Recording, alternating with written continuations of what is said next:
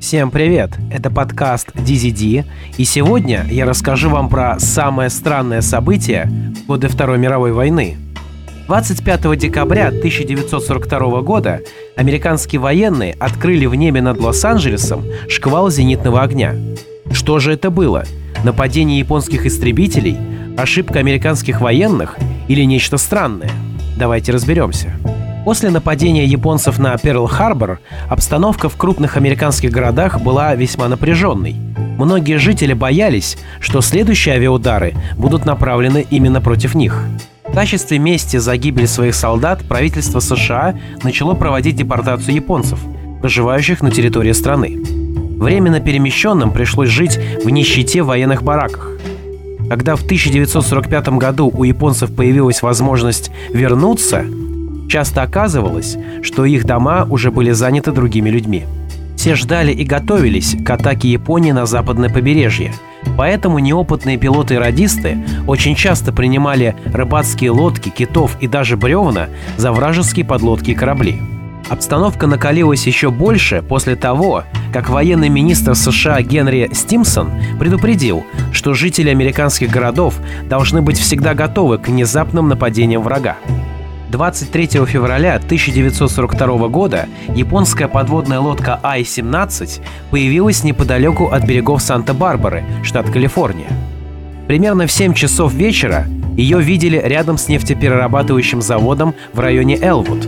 Командир подлодки Коза Нисина приказал приготовить 400-миллиметровую палубную пушку для обстрела вражеской территории. Первые снаряды взорвались у хранилища завода. В это время работники возвращались домой – Услышав взрывы, они подумали, что это был несчастный случай, пока не заметили японскую подлодку. Затем командир Нисина приказал еще раз обстрелять территорию Элвуда. Из-за сильного волнения на море огонь был неточным. Несмотря на то, что обстрел нанес лишь незначительный ущерб, многие американцы в страхе покинули западное побережье страны. Это был первый случай, когда материковая часть США подверглась атаке в годы Второй мировой войны. На следующий день после атаки волнение американцев достигло своего пика и привело к одному из самых странных событий во время войны. Вечером 24 февраля 1942 года военно-морская разведка дала указание подразделениям на побережье Калифорнии приготовиться к возможному нападению японцев.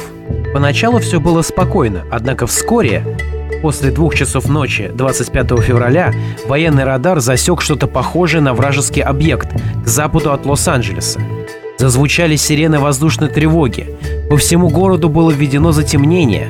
Военные установили зенитные орудия и направили прожекторы в небо.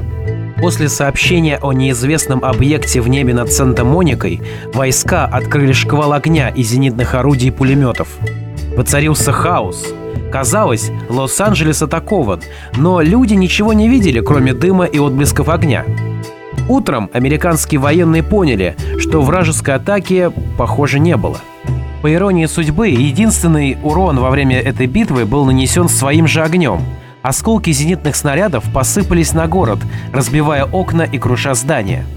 Один неразорвавшийся снаряд врезался в поле для гольфа на Лонг-Бич а дома нескольких жителей были частично разрушены артиллерийскими снарядами.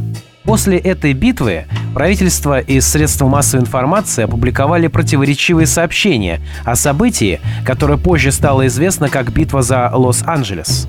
Министр военно-морского флота Фрэнк Нокс назвал перестрелку ложной тревогой, вызванной нервным потрясением.